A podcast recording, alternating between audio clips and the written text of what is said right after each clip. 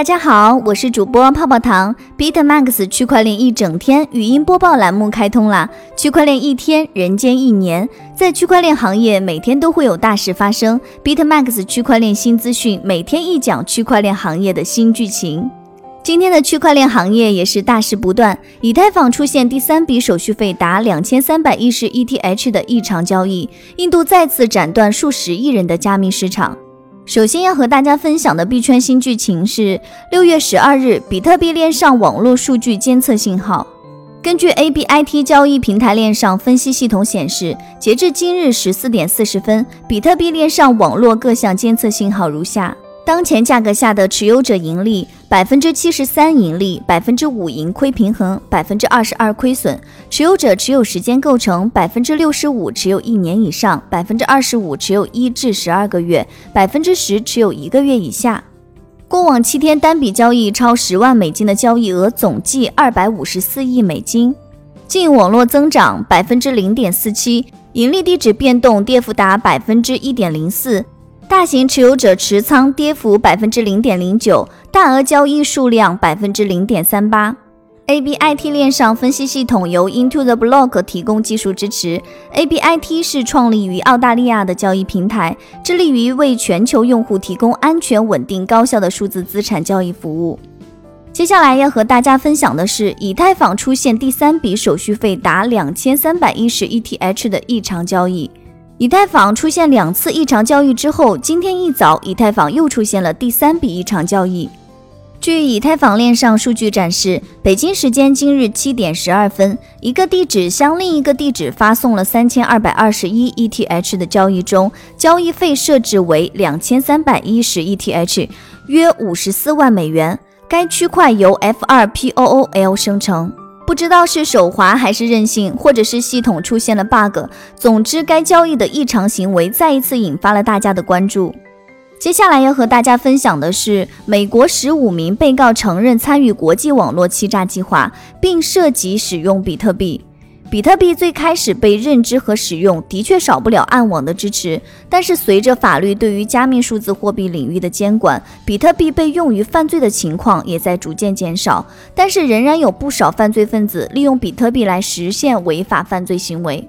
根据美国司法部六月十一日发布的公告，迄今为止已经有十五名被告认罪，承认他们参与一个价值数百万美元的跨国计划，通过网上拍卖欺诈欺骗美国受害者。其涉案事件涉及到比特币的使用。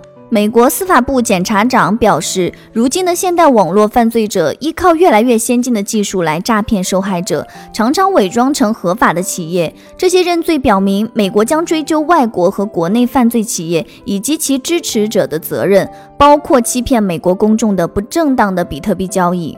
接下来要和大家分享的是，拥有逾三十二枚 ETH 的以太坊钱包大多属于个人。据此前报道，根据相关消息发布的数据，二零二零年拥有超过三十二枚 ETH 的以太坊钱包数量稳步增长，目前有近十二万个地址有资格成为检验者，以利用抵押功能。实际上，自从去年年初以来，这一数字已经飙升了百分之十三。对此，南森的创始人、数据科学家们表示，符合三十二 ETH 俱乐部资格的以太坊地址，大部分属于个人，而不是加密货币交易所，后者只占不到一千个钱包。但是在最富有的钱包当中，交易所仍然占据 ETH 总量的很大一部分。具体来说，在三十二个 ETH 俱乐部的地址持有的一点零五亿 ETH 中，至少三千两百万的 ETH 是交易所的钱包所持有的。换句话说，就是大于百分之三十。交易所所持有的钱包数量可能不多，但是资金量上占比还是很高的。接下来要和大家分享的是，美国货币监理署新署长，美联储应建立数字货币框架。在世界多个国家都在争先恐后的开发央行数字货币的时候，前几天终于看到美国把要开发的央行数字货币提上日程。今日，美国货币监理署新署长又发出了新的声音。据六月十二日消息，前首席法律官、美国货币监理署新署长在近期采访中表示，区块链和加密技术具有巨大而广阔的前景。区块链具有在去中心化网络中连接各种数据的潜力，并且有能力创建庞大的无摩擦的去中心化的人际网络。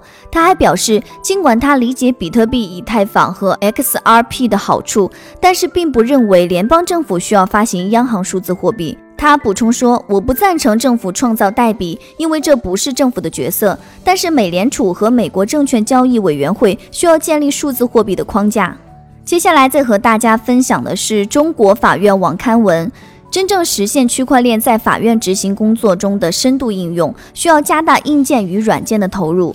根据中国法院网刊文，区块链技术的应用对法院执行工作的影响。文章中指出，区块链技术及其应用对创新法院执行工作、做到智慧执行、科技执行提供了有力支撑。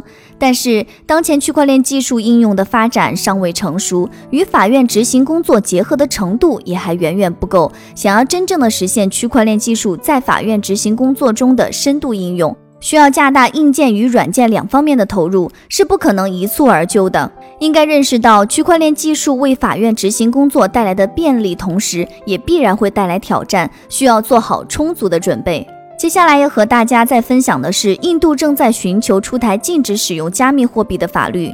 根据相关报道，印度正在寻求出台一项禁止使用加密货币的法律，因为政府认为在这方面法律框架比印度储备银行的通知更有效。一位政府高级官员表示，财政部已经将一份文件转交给部级磋商。该官员表示，推动内阁文件草案的是最高法院的三月四日的决定。该决定撤销了印度央行二零一八年四月禁止银行提供支持加密货币服务的通知。该文件将在磋商后送交内阁，随后送交议会。专家表示，如果这项法律与先进的提案类似，将会对投资者、交易所和比特币等虚拟币交易实体造成打击。有关人员表示，如果以目前的形式获得通过，将彻底摧毁印度的加密产业。他希望政府能够进行利益相关者的磋商，不要再继续目前形式的法案。接下来再和大家分享的是，开曼群岛推出新虚拟资产监管制度。根据相关媒体报道，开曼群岛引入了新的监管虚拟资产业务的框架。开曼群岛政府颁布了《二零二零年虚拟资产法》，该法将在发布后生效。虚拟资产法是根据金融行动任务组的建议制定的，规定对虚拟资产业务进行监管，并对提供虚拟资产服务的人进行登记和发放许可证。除了虚拟资产法外，政府还修订了一些现行法律，以扩大到虚拟资产，其中包括共同基金法和证券投资业务法。这些修正案预计将与虚拟资产法同时生效。虚拟资产法将虚拟资产定义为可进行数字化交易或转让，并可用于支付或投资目的的，但不包括法定货币。虚拟资产法适用于任何提供虚拟资产服务的人。虚拟资产服务的定义是发行虚拟资产或为自然人、法人、法律提供下列一项或多项服务或业务。